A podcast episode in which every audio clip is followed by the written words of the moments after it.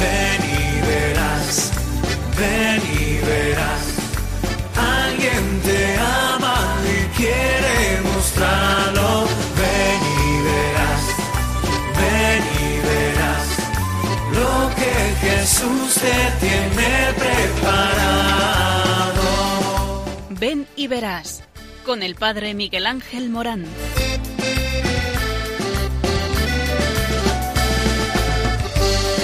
Sean muchas las preguntas y si te surgen tantas dudas de si es verdad lo que te canta. Él te conoce desde antes, sabe tu nombre y lo que vives y lo que siempre vas buscando. Escucha dentro su llamado, verás él pasa a tu lado y tu respuesta va esperando. Ven y verás. Muy buenas tardes a todos. Estamos aquí en Ven y verás. ¿Para qué? Para que se abran los ojos de tu rostro, pero también los ojos de tu corazón. Y es que Jesucristo quiere encontrarse contigo porque tiene una buena noticia para ti. Y esta noticia es que te ama. Te ama y porque te ama, eh, te llama y porque te llama, te envía y te envía a una misión en el estado de vida a la que tú eres llamado. Eh, es que la llamada de Dios es la señal más clara del diálogo del Creador con el hombre. Sí, escuchas bien, eh, amado oyente. Eh, ¿cuántos, ¿Cuántos perciben su voz? ¿Cómo identificar su mensaje? Pues para esto estamos aquí. En ven y verás. Eh, porque muchas veces nos hacemos esta pregunta. ¿Cuántos perciben la voz del Señor? ¿Cómo identificar su mensaje? Mira, eh, cada uno es llamado a hacer algo en su vida. Si una persona decide ponerse al servicio de una causa más importante que sus solas preferencias personales, se dice que responde a una vocación. La vocación es una cierta manera de vivir la vida, comprenderla y ordenarla como un servicio, pero la llamada origen de la vocación no emana de la persona, ésta solo puede recibirla y aceptarla libremente. La vocación es ser llamado, ser llamado por y ser llamado para. Esto requiere una escucha, una respuesta. Para los cristianos, la llamada viene de Dios, de la palabra de Cristo que invita a seguirle y a ser testigos en el mundo y en la historia. Todo cristiano, por ser bautizado, está llamado a hacer de su vida una respuesta y un servicio.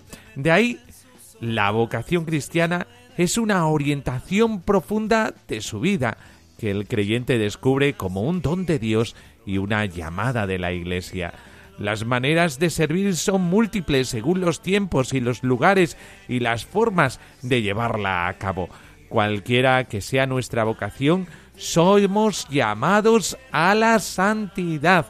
Y para vivir esa santidad somos llamados a un estado de vida, a participar en la plenitud del amor de Dios, a amar y a ser feliz y a hacer felices a los demás. La santidad es una llamada universal dirigida por Dios a todos los bautizados. Esta vocación se recibe en el seno de una comunidad, eh, llamado también por Dios en el transcurso de la historia.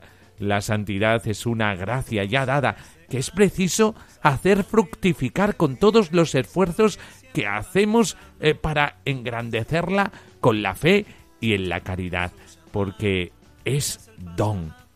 Entre los cristianos, algunos son llamados a consagrar su vida con un don total a Dios y al servicio de una misión como sacerdote, diácono, religioso, religiosa, laico consagrado, es lo que se llama también vocaciones específicas o vocaciones particulares. También en la Iglesia, al servicio de las vocaciones, tiene por misión llamar a cada uno a que su vida se convierta en respuesta específica a la llamada de Dios, a despertar, mantener y ayudar al discernimiento de las personas que se plantean la cuestión de una vocación particular. Toda llamada a la vocación que sea, tiene como origen Dios y como fin la realización de la persona dentro de los marcos en los cuales se puede realizar mejor su afán de ser feliz y hacer felices a los demás. Dios da a cada uno su propia vocación para contribuir al mejoramiento de la sociedad en la que vive y por eso una llamada eh, que es natural es la llamada al matrimonio. Eh, es una llamada a vivir no solamente de cara a el matrimonio mismo, sino de alimentarse con una misión. Y por eso Dios eh, quiere de nosotros una respuesta. Y esta llamada eh, habla de una eh, gratitud, gratitud a todo lo que Dios hace en la vida de cada uno, seas sacerdote, seas consagrado, seas un matrimonio, el Señor te llama y te llama a esta vocación que entraña una responsabilidad en el puesto que te toque ocupar en la sociedad y en la Iglesia. Y una señal clara de la vocación cristiana es llevar una conducta intachable a los ojos de la propia conciencia, a los ojos de los otros, a los ojos de Dios.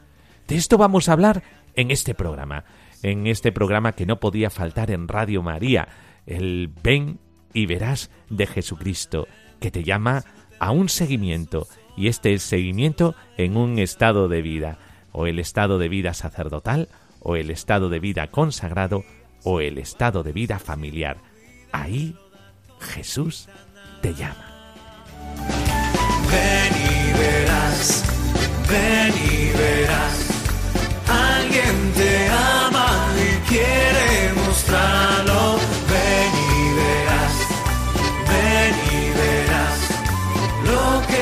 Jesús te tiene preparado.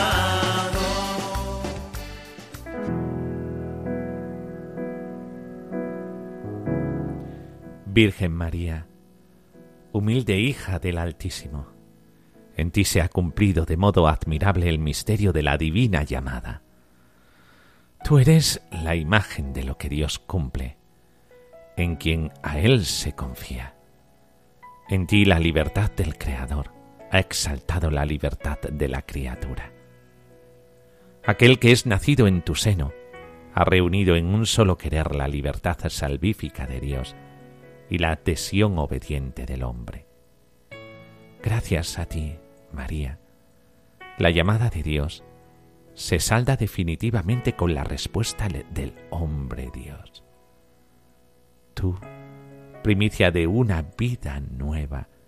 Protégenos a todos nosotros en el sí generoso del gozo y del amor. Santa María, Madre de cada llamado, haz que los creyentes tengan la fuerza de responder con ánimo generoso al llamamiento divino y sean alegres testimonios del amor hacia Dios y hacia el prójimo asístenos para que todo aquel que sigue a Jesús se encuentre con la misión, la misión que le plenificará. Gracias, María, por la primera evangelización. Gracias, María, por enseñarnos cómo es el matrimonio y la familia, puesto que vivís en este encuentro con el Señor a través de la vocación a la que tú fuiste llamado.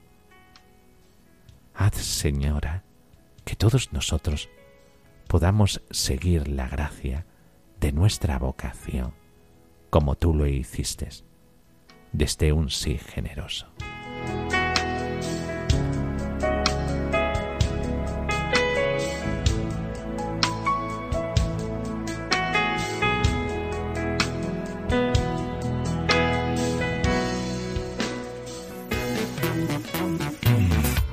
Sí, como no, hablando de la vocación, tenemos que hablar del camino neocatecumenal. Es una gracia para la Iglesia, dijo el cardenal en Panamá, el cardenal Sin O'Malley, arzobispo de Boston y miembro del Consejo de Cardenales que colabora con el Papa Francisco en la reforma de la Curia Vaticana.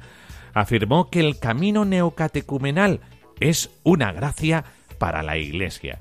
Así lo indicó el también presidente de la Pontificia Comisión para la Protección de Menores el lunes 28 eh, de enero en el encuentro vocacional del Camino Neocatecumenal que se realizó en el estado Rommel Fernández en Panamá, un día después de la conclusión de la Jornada Mundial de la Juventud.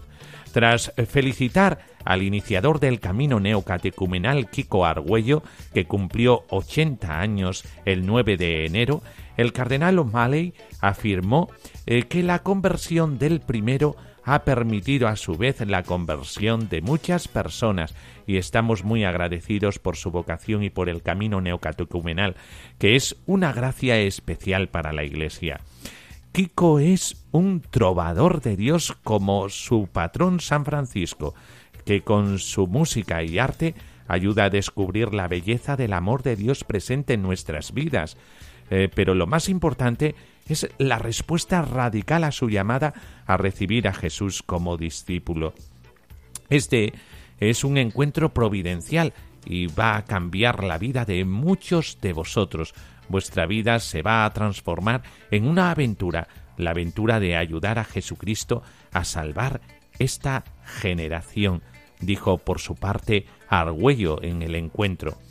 La gente hoy no escucha porque tiene el oído cerrado, no le interesa nada de la religión y por eso necesitamos abrir el oído de esta generación. El Señor nos da el poder de amar al otro en una nueva dimensión, en la dimensión de la cruz, decía Kiko Argüello. El padre Mario Pezzi, uno de los responsables internacionales del movimiento eclesial, alentó a su vez a los participantes a responder a Jesús. Si alguno siente la llamada de Dios al presbiterado, a la vida consagrada o a la evangelización, es un don que os hace el Señor. No tengáis miedo.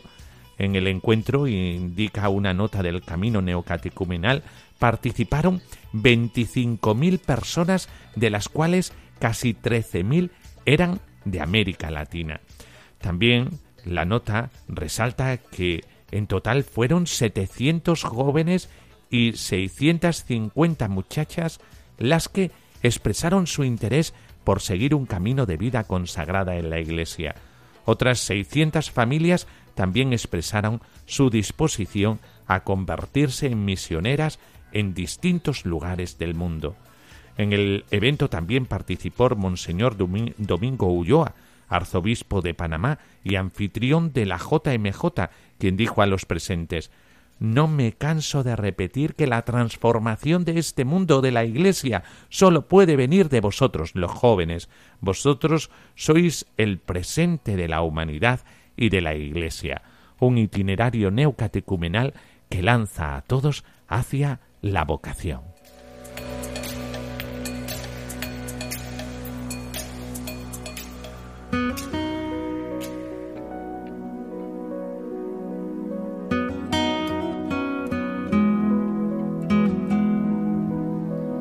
Del Evangelio según San Mateo. El que ama a su padre o a su madre más que a mí, no es digno de mí. El que ama a su hijo o a su hija más que a mí, no es digno de mí. El que no toma su cruz y me sigue detrás, no es digno de mí. El que encuentre su vida la perderá, y el que pierda su vida por mí la encontrará.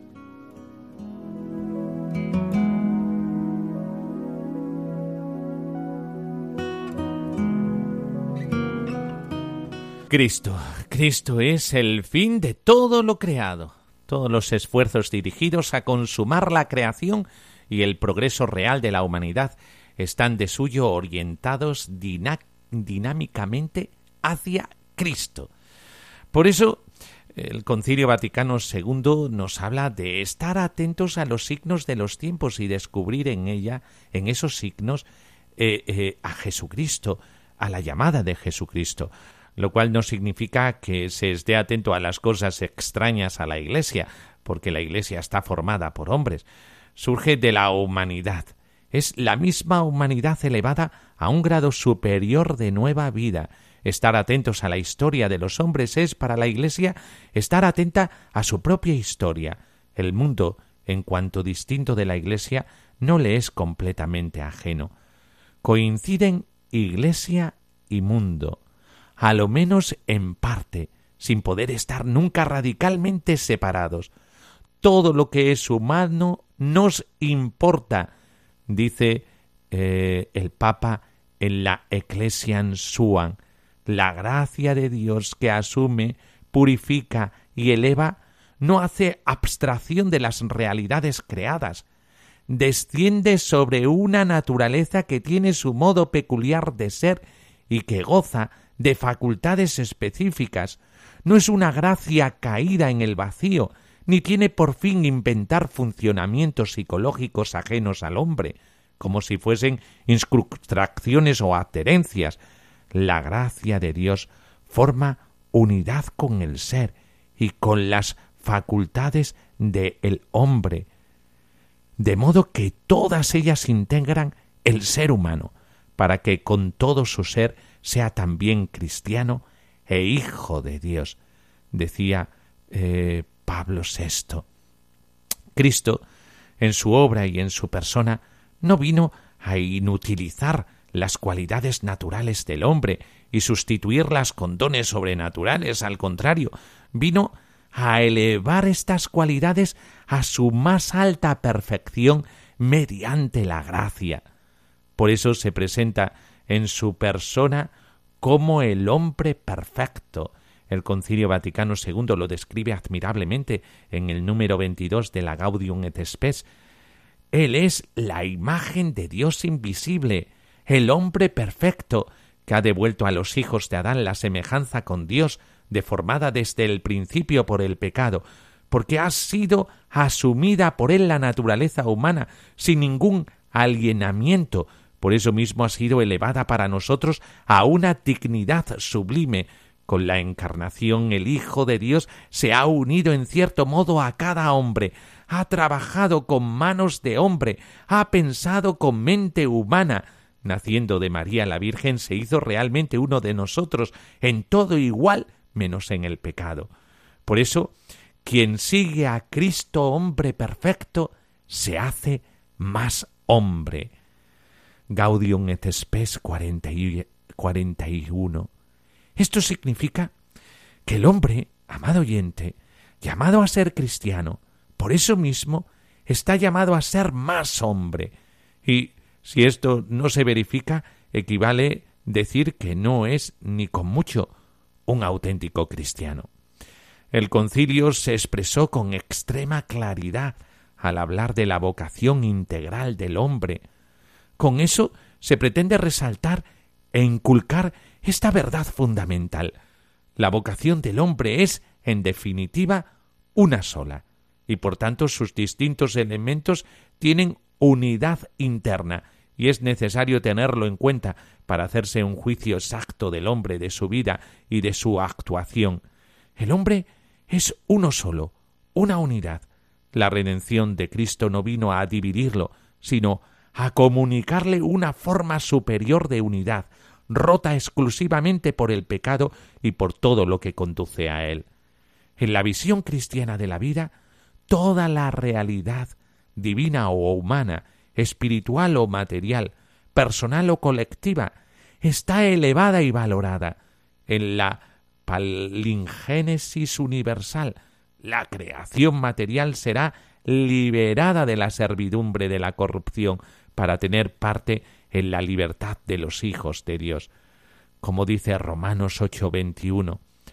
¿Cómo se realizará todo esto en un misterio para nosotros, pero sigue siendo una verdad fundamental de nuestra fe? Todo esto tiene consecuencias de gran importancia, amado oyente.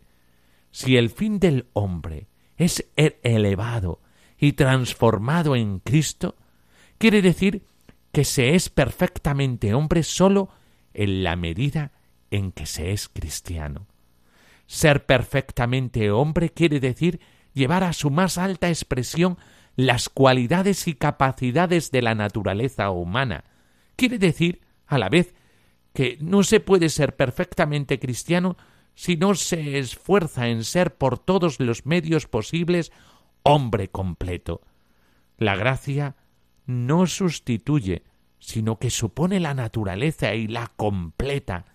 Esto quiere decir que, si falta la naturaleza, la gracia carece de fundamento donde apoyarse, trabajar, crecer.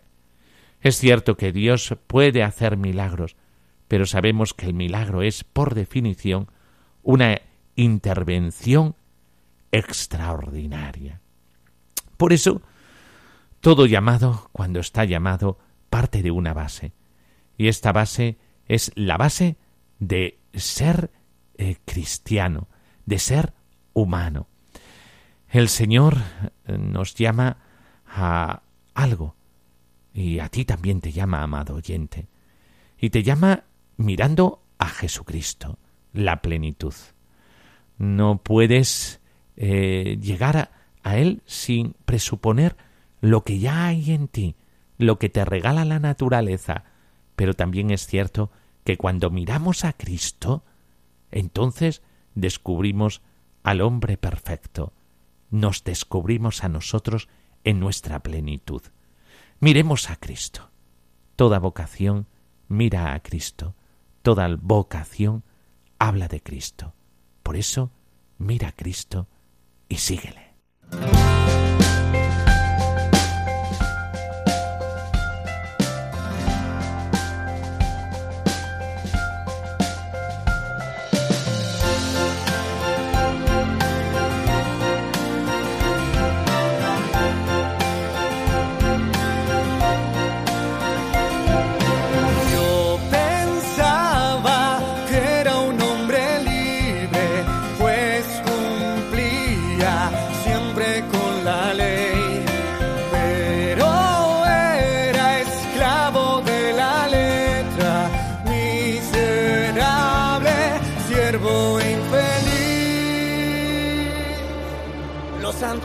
Y los sacerdotes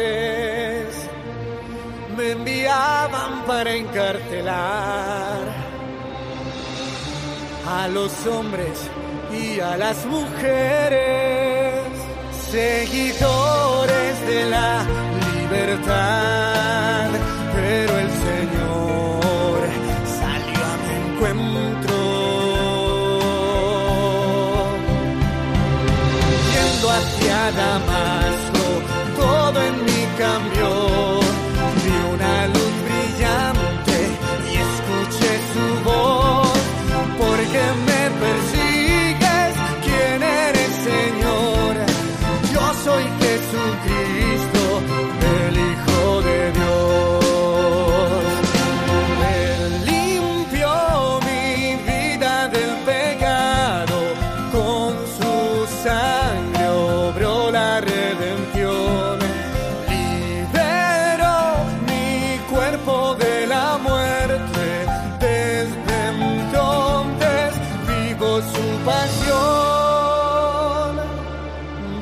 Veces fui apaleado naufragué tres veces en el mar. Me azotaron, me tiraron piedras.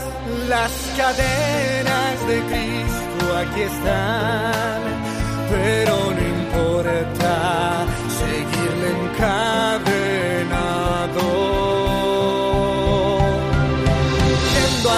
Damasco, todo en mí cambió. Vi una luz brillante y escuché su voz, porque me persigues, ¿quién eres, Señor? Yo soy Jesucristo, el Hijo de Dios. Yo soy Jesucristo. Seguimos aquí en Ven y Verás, nuestro programa sobre la vocación, el sentido de nuestra vida, porque Dios quiere que seamos felices y por lo tanto esta sección en la que entramos dentro de nuestro programa aquí en Radio María nos habla de la vida de cada uno, porque eh, Dios eh, no solamente quiere que hablemos a los demás a través de ejemplos, conceptos, eh, especulaciones, sino a través de la vida, el testimonio de la vida. Y por eso esta sección en la que ahora nos vamos adentrando, eh, que es eh, una sección que habla del testimonio de vida. No podemos hablar de la vocación si no hablamos de personas concretas. Personas concretas como Inma, eh, muy buenas, Inmaculada, buenas tardes. Muy buenas tardes, Miguel Ángel. Hola. y también Antonio, muy buenas tardes, Antonio. Hola, buenas tardes, Miguel Ángel. bueno, pues Inmaculada y Antonio. Antonio, Inmaculada. Los dos llamados a una vocación, la vocación del matrimonio. Han pasado por esta sección obispos, sacerdotes, eh, diáconos, diáconos permanentes, religiosos, eh, laicos consagrados, eh, laicos que viven en su parroquia, en la vida normal, cotidiana, laicos misioneros. Hemos tenido de todo en este programa. Hoy tenemos como no, a un matrimonio, un matrimonio que también vive su fe en la parroquia, ya nos contarán un poquito, eh, pero sobre todo lo que queremos saber es sobre vuestra vocación. Inmaculada, ¿cómo sentiste que Dios te llamaba a ser eh, mujer de un marido, al matrimonio? ¿Cómo supiste esto? Bueno, no es tan fácil de responder, ¿eh? porque yo me casé tarde. Yo no sabía a qué me llamaba Dios, pero me lo preguntaba. Y las circunstancias, el atractivo, me fue poniendo el Señor, vaya, me fue poniendo a mi marido en el camino y hubo como un viento a favor que en el que yo acercándome a él y viviendo con él, conociéndolo mejor, viviendo una amistad, eh, pues me fui dando cuenta de que de que era él, de que era por aquí porque mira que estaba abierta a todos los caminos, no es que yo estuviese cerrada. Yo pienso que en la vida hay que estar abierta a todos los caminos y dejar que realmente sea Dios que te lo ponga. Y Dios te habla a través de las circunstancias de tu vida. Tú buscas y quien busca, encuentra. Quien pide, recibe. Me lo hizo esperar porque yo ya pensaba de que mi marido había sido un aborto de los años 60. Digo, yo no encuentro a nadie en este mundo y tengo o siento una, inclinación hacia la vida matrimonial, pensaba yo que, vamos, no me atraía tampoco las otras opciones tanto como para dedicarme a verificar en ellas. Y en cambio, cuando lo fui conociendo, fue como un viento a favor que me fue poniendo cosas que me hacían ver. Mira que él estaba lejos de donde vivía yo, porque era de la otra parte de España, pero nos iba uniendo, ponía encuentros que nos podíamos encontrar en, por situación de trabajo, por situación, y nos fuimos conociendo y, y al final con nuestras subidas y bajadas, porque la vocación también es eso, ¿no? Hay momentos de crisis, momentos que dices, este, este, ¿cómo va a ser este el hombre de mi vida, ¿no? Hay momentos que sí te lo preguntas, porque lo ves en carne y hueso y... Pero yo era feliz con él y, y, y la verdad es que soy feliz. Y, ah, y otra cosa muy importante que yo diría a todos los, los jóvenes, ¿no? Yo siempre le he pedido al Señor que si me casaba, que por favor no me equivocase. Que me equivoque en la carrera, pero si me caso, Señor, que no me equivoque. Y, creo que no me he equivocado, vaya, que, que, que estoy muy contenta tendremos nuestros problemas como todos los matrimonios, eh, o sea, nuestras cosas, bueno, no son grandes, gracias a Dios, pero que, que pueden haber situaciones también en la vida, ¿no? De, que, de, de enfermedad o de varias que te pueden poner a prueba, pero eh, estamos unidos porque tenemos un horizonte común. Para mí era lo más importante tener un horizonte común y, unos valores cristianos con los que afrontar ese horizonte, ¿no? Y en el que poder caminar juntos. Y eso es una maravilla. Yo lo recomiendo a los que estén llamados al matrimonio, sobre todo que miren eso en su futuro marido, que tenga un horizonte común. Pues, eh, Antonio, ¿y cómo tú supiste que eras llamado a ser esposo de una esposa? Bueno, pues Miguel Ángel, mira, si te soy sincero, yo tenía clarísimo mi vocación. Yo tenía clarísima que mi vocación era ser feliz. Lo que pasa que intuía que ese ser feliz era, sería en compañía. Tenía que encontrar una compañía que me hiciera feliz o me llevase a esa feliz plena eh, o final a la que todos aspiramos. Una familia, unos amigos, una fraternidad, una comunidad y, en mi caso, pues el, el matrimonio cuando la conocía ya, es como todas esas intuiciones pues se presentaron delante de mí en forma de persona, que era ella. Y todo aquello que ya estaba yo eh, viviendo, deseando, pues se materializó. Y mira, aprovecho lo que ha dicho Irma hace un momento de lo importante que era para mí eh, mirar al mismo horizonte, tener, eh, tener la misma meta. Porque podemos ser distintos. A mí gustarme la montaña, a ella la playa, a mí gustarme la carne, a ella el pescado, pero encontrar ese último horizonte común hace que podamos recorrer un camino eh, donde nos ayudamos mutuamente. Y bueno, a veces el camino va por la derecha, otras veces por la izquierda, pero eh, juntos pues lo recorremos. Para mí eso fue lo más importante. Inma, y eh, que, eh, eh, claro, me hablas de vocación, de esa inclinación que tuviste, de esos, de ese, tú le llamas viento, soplo, yo, le, yo diría a lo mejor el acompañante que llevamos, el Espíritu Santo, pero ¿qué tiene que jugar ahí Dios y la voluntad de Dios? Inmaculada. ¿Qué tiene que jugar ahí? Sí. Sí, en ese momento, pues no sé, es difícil de yo creo, yo siempre he creído que Dios te va poniendo el camino, ¿no? Que te va poniendo las circunstancias. Hay caminos que a veces tú los quieres y son como que es forzado, que ves que no, que no es por ahí. Mm, no sé, incluso que quieres vivir en un sitio y ves que no sale por ahí al trabajo, que no sale. Y otros, pues yo nunca hubiese pensado que tenía que vivir aquí, donde vivo, ¿no? Eh, en Extremadura. Y, y sin embargo, fíjate, soy súper feliz. Y es que llegó un momento que era, el viento a favor era como como una especie de correspondencia que se iba allanando el camino y iba todo confluyendo a lo mismo y al final uno siente que es por ahí y lo ve.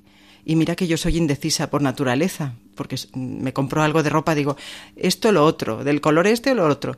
En cambio, mis hermanos me decían, parece mentira que te vayas a vivir a Extremadura y encima no dudes que, que, que te cases y estés tan contenta.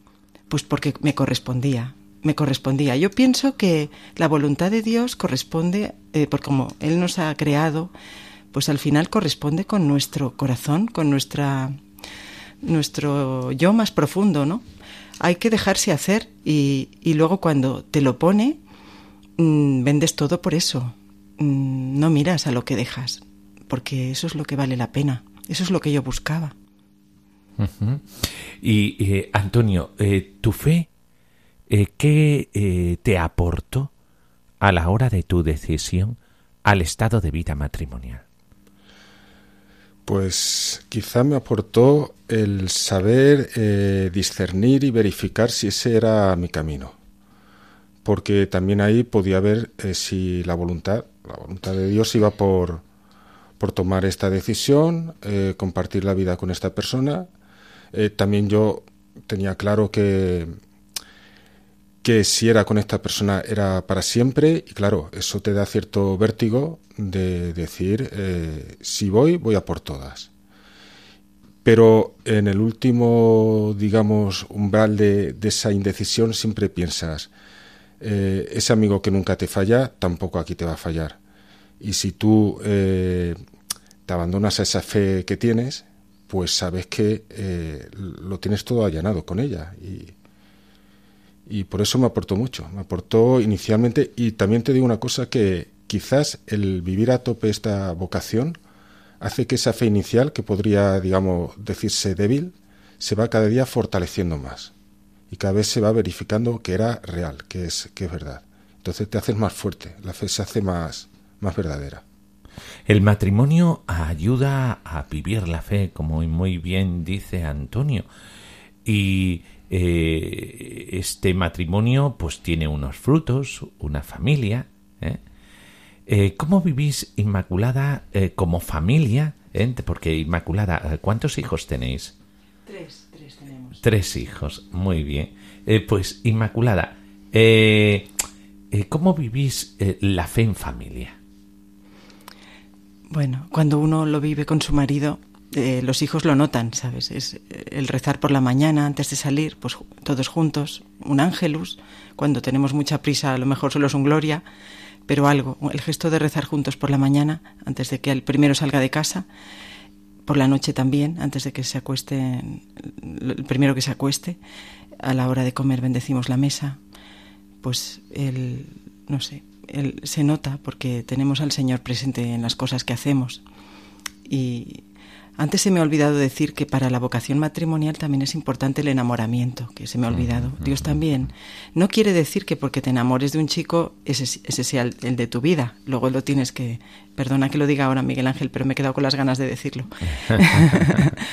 y, y lo de educar en la fe es como por osmosis. Si tú tú tienes una relación con el Señor, tu marido también, y la tenemos juntos y rezamos juntos desde que nos casamos, ¿no? Ellos, él y yo rezamos juntos por la mañana, por la noche, mm, pues cuando podemos. Esas cosas, pues los hijos las notan y, sin darnos cuenta, sin quererlo, ellos también lo van viviendo, porque nos miran, ven que somos felices y el Señor también se les manifiesta a ellos, porque está con nosotros. Eh, Antonio, eh, el domingo es también importante para la familia, el día del domingo, la misa del domingo. Eh, ¿Es también importante, Antonio? Sí, mm, sí, lo digo no por, digamos, idea o normas, sino por experiencia. O sea, la experiencia que tengo yo es que cuando llega el fin de semana, que después de una semana de trabajo, pues a uno le apetece a lo mejor digamos, ser el mismo, hacer su deporte favorito, hacer su afición favorita, como hacer el yo, yo, yo. Cuando sales de ahí y empiezas a compartir ese domingo con el otro, en este caso con mi mujer y mis hijos, eh, eso es más satisfactorio que, que, encerrarse en tu propia, digamos, tu propio deseo, ¿no? Y el haber acompañado, eh, pues los domingos, por ejemplo, el ir a misa, pues el, ir a misa ha sido, y también vuelvo a decir, como fruto de una experiencia, no como fruto de, de, una norma, ¿no? Es que la experiencia que nos ha hecho crecer más a, toda la familia, a mis hijos, y, veo los frutos. Eh, por eso ese camino pues me, ha resultado al final pues mucho más satisfactorio que cualquier otra forma de vivir el, el domingo.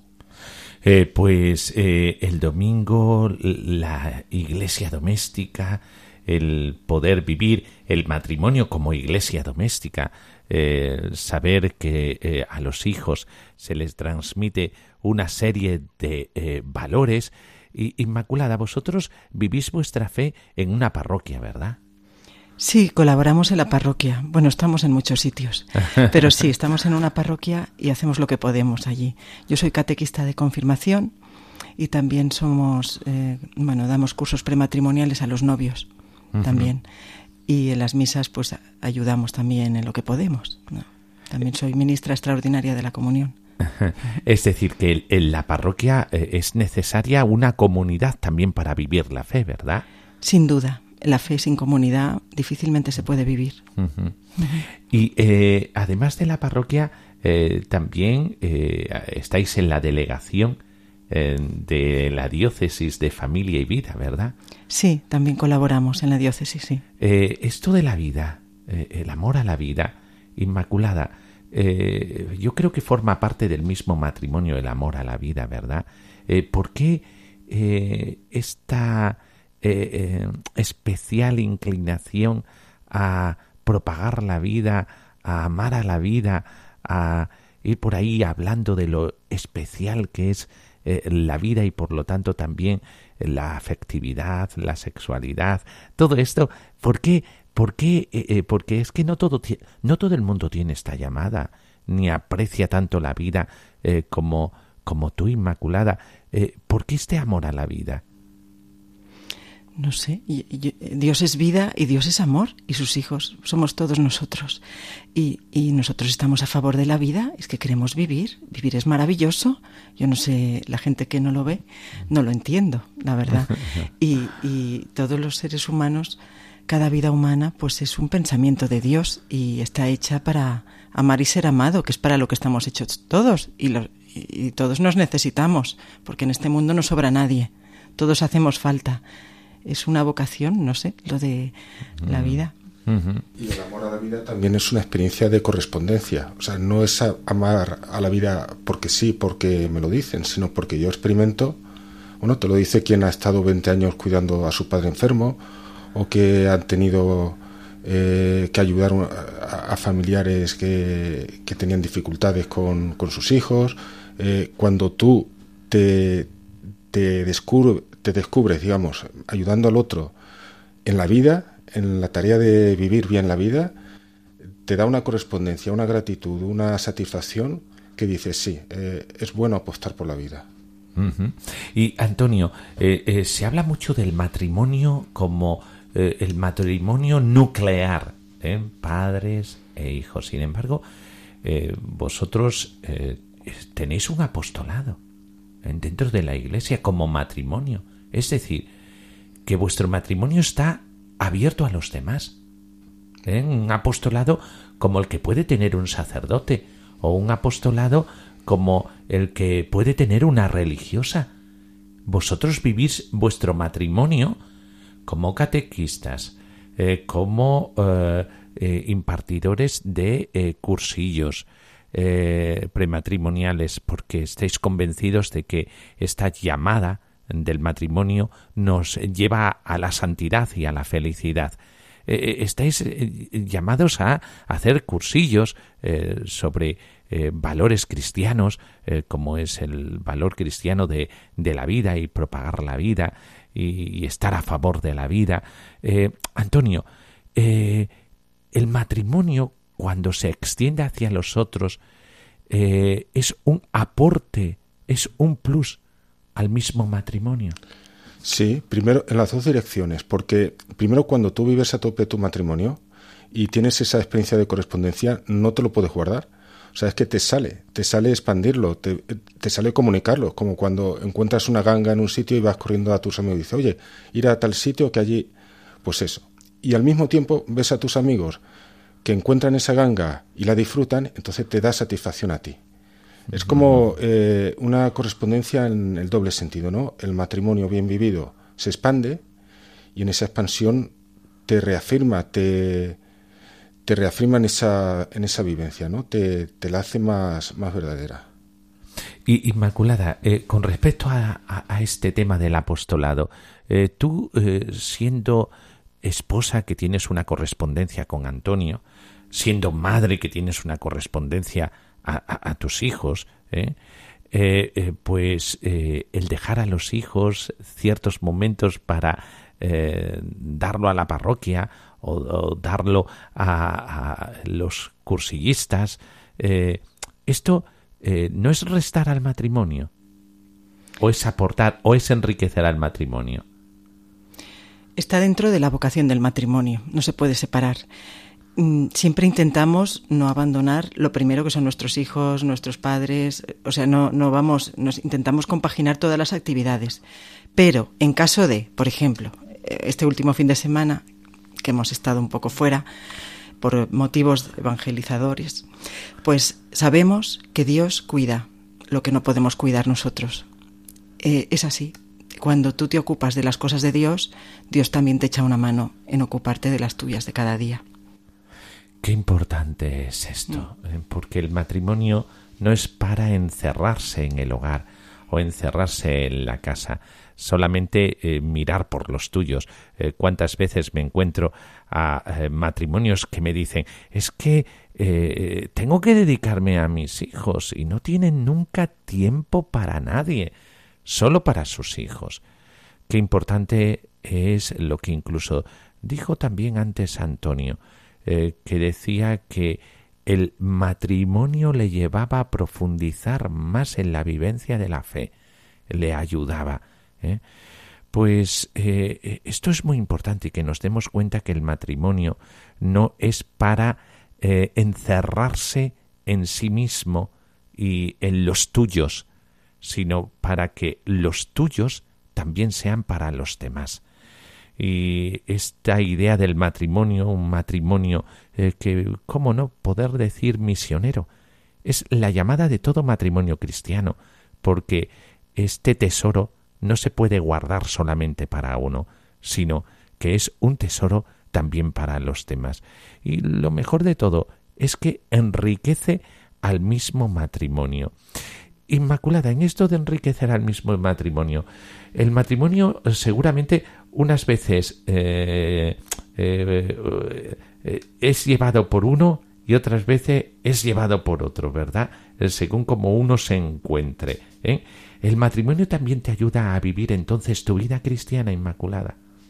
Por supuesto, es una vocación y por supuesto, para mí el amor de Dios pasa por el amor de mi marido y él es mi vocación concreta, ¿no? Pero es el amor de Dios es el amor al que estamos llamados todos, ¿no? Eh, amar y ser amados y a buscar a Dios en nuestra vida. Y yo tengo como grabado a fuego eso de ay de ti si no evangelizases, no, las Sí, palabras de, San sí, Pablo. de San Pablo. Y eso pasa por el matrimonio también. Y mi marido y yo, pues, eh, no sé, ya no sé qué me habías preguntado, pero Sí, sí. que, que sí. Eh, eh, esto mismo, esto mismo, que mismo. El, el matrimonio eh, también te lleva a ti y Sí. te lleva a, a la vida eh, la vida cristiana, el matrimonio como estado de vida cristiana, es decir, llamados a anunciar el evangelio y el reino de Dios. Siempre termino eh, mi entrevista, Antonio, preguntando, aunque vosotros me lo habéis dicho desde el principio, no sé por qué lo voy a preguntar. ¿Eh? Eh, Antonio, eh, ¿eres feliz siendo marido y padre? Sí, sí lo soy. Y además noto, tengo la experiencia de que he sido mejor educado. El, vivir en matrimonio me ha educado. Me ha limado esas cosas que yo siempre arrastro. me ha hecho mejor persona. Incluso tener hijos te saca de ti mismo, te saca de tu eh, zona de confort eh, y te educa. Eh, te descubres distinto a hace 5, 10, 15, 20 años. Es un- cada vez es un más. Incluso desde el punto de vista humano, es, es un plus. Inmaculada, ¿eres feliz siendo esposa y madre? Sí, yo soy muy feliz y de hecho lo que me mueve a evangelizar es el agradecimiento que le tengo a Dios por haberme regalado a mi marido, porque esta vocación que vivimos no nos la podemos quedar para nosotros, ¿sabes? Y eh, estoy siempre en deuda con Dios por los hijos que nos ha dado y, y por nuestro matrimonio. Lo vemos como un don de Dios. Pues eh, esta es la vivencia, eh, testimonios concretos, cotidianos, de un matrimonio como el de Inmaculada y Antonio, y que nos habla de esto, de el amor al Evangelio, el amor al seguimiento de Jesucristo, siendo marido y mujer. Muchas gracias, Inmaculada. Muchas gracias, Antonio, eh, por este testimonio tan hermoso. Y seguimos en el programa de Ven y Verás, aquí en Radio María.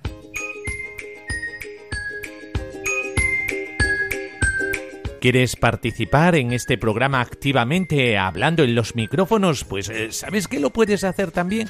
Eh, mira, simplemente eh, tienes que hacer lo siguiente. O enviarnos un correo electrónico para que yo aquí en antena hable de tus dudas o te responda alguna pregunta sobre los estados de vida o, por un correo electrónico simplemente escrito o también eh, con un archivo de sonido eh, que me lo puedes enviar por correo electrónico. ¿A qué correo electrónico? A este correo. Ven y verás uno en número arroba radiomaria.es. Eh, lo vuelvo a decir. Eh, ven y verás uno en número arroba arroba radiomaria.es. Eh, por eso eh, saludo a Carmen, que me escribió ya al Ven y Verás, a Santiago y a tantos otros eh, que eh, me habéis escrito para preguntarme cosas personales y por eso pues os he escrito individualmente a cada uno de vosotros. Pero mm, si queréis también participar, dar vuestro testimonio, pues lo leeremos aquí o lo escucharemos con ese audio de sonido que estamos esperando con gran ahínco. Eh, por eso, eh, ya sabéis, ven y verás uno en número arroba radiomaria.es. Y también los niños pueden participar, eh, pues diciéndonos en un archivo de audio que quieren ser de mayores, como a los niños que vamos a escuchar.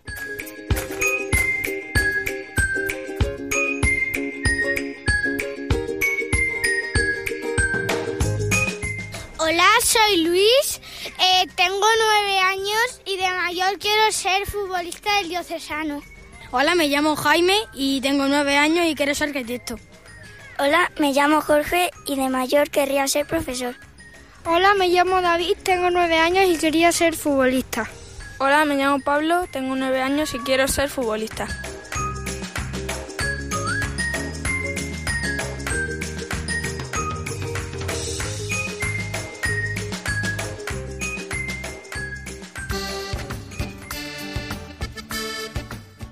Bueno, y nos despedimos ya de este Ven y verás aquí en Radio María, eh, porque Dios te sigue llamando, eh, Dios quiere que seas feliz y quiere que en plenitud le mires a Cristo y vivas en plenitud con Él, porque solamente se puede vivir en plenitud desde Cristo, vivas tu sacerdocio, vivas tu consagración, eh, vivas eh, tu matrimonio. Y es que con Cristo lo podemos todo y podemos vivirlo todo de forma admirable, plena, completa. Y eh, terminamos como siempre con la bendición, la bendición de Dios Todopoderoso, Padre, Hijo y Espíritu Santo descienda sobre vosotros. Amén. Amén. Hasta el próximo programa, aquí de, con Vicente Rosso en el control y con el Padre Miguel Ángel en el micrófono. Espero que siempre, siempre lo paséis genial con nuestro amigo Jesús.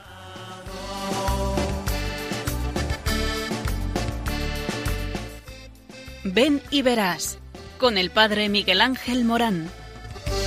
Aunque sean muchas las preguntas y si te surgen tantas dudas, decir verdad lo que te canta. Él te conoce desde antes, sabe tu nombre y lo que vives y lo que siempre vas buscando. Escucha dentro su llamado, verás él pasa a tu lado y tu respuesta va.